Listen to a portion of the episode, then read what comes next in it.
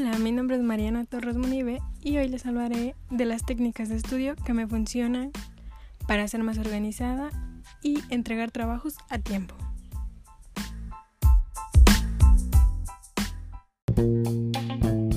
Que yo he utilizado durante toda mi vida de estudiante para organizarme ha sido lo siguiente.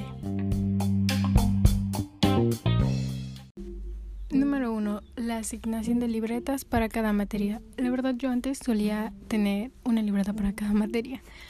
Pero si seamos honestos, la verdad era una lata tener que llevar tantas libretas en la mochila.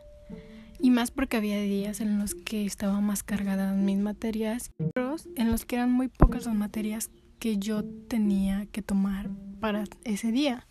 Por lo tanto, el tener una libreta más grande con separadores me ayudaba a tener más materias en una sola libreta. Por lo general metía hasta cuatro materias en una sola libreta, pero para eso siempre checaba antes mi horario. Es decir, si el día lunes tenía matemáticas, español, ciencias naturales o, o cualquier otra materia, y el día miércoles tenía al menos tres o mínimo dos materias iguales, en esa misma libreta metía esas materias, las que coincidieran, de manera que de nueve o ocho materias que yo llevaba, solamente ocupaba tres libretas o dos. La verdad es que eran muy pocas las libretas que yo llevaba, pero mi organización de asignaturas en libretas era de acuerdo a mi horario. Número 2.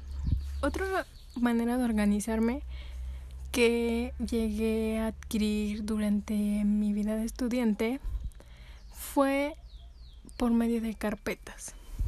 Sí, ya saben, de esas carpetas en las que tienen como ganchitos y se meten hojas de libreta o hojas blancas perforadas, o sea, esas carpetas.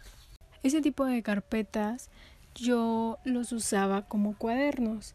Entonces tenían la misma función que las libretas de aproximadamente 200 hojas en las que metía muchas materias. La diferencia es que entre un cuaderno era una carpeta y se cuidan de alguna manera un poco más las hojas, ya que en los cuadernos luego se desprende la pasta o sucede cualquier barbaridad. Y en una carpeta viene un poco más duras las pastas. Número 3. Para este la verdad es que a mí me funcionaba bastante al inicio de lo que fue esta cuarentena. la carpeta también me funcionó en, en el transcurso de la cuarentena.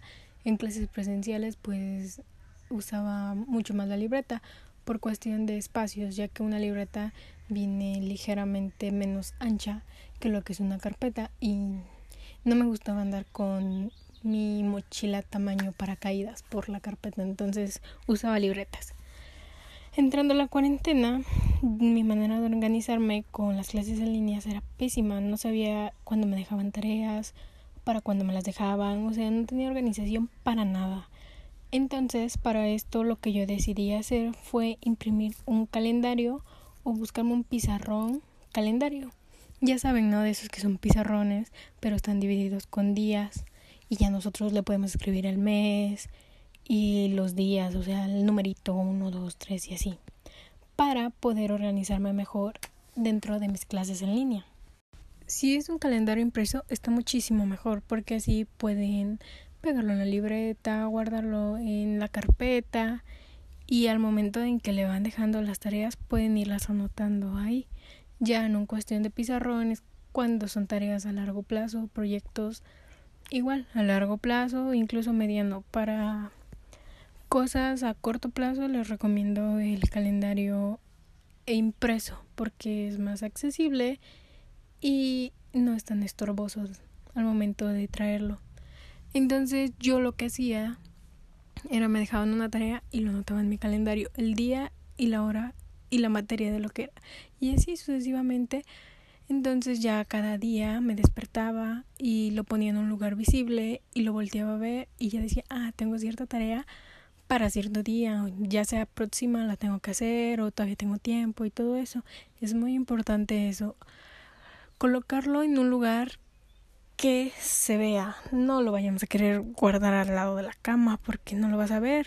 A excepción de que siempre que te despiertas vueltes a ver para ese sitio, ¿verdad? En mi caso yo lo ponía exactamente al lado de mi computadora. Ya que siempre que me despertaba y me conectaba a mis clases en línea, pues iba hacia la computadora y mi calendario estaba presente.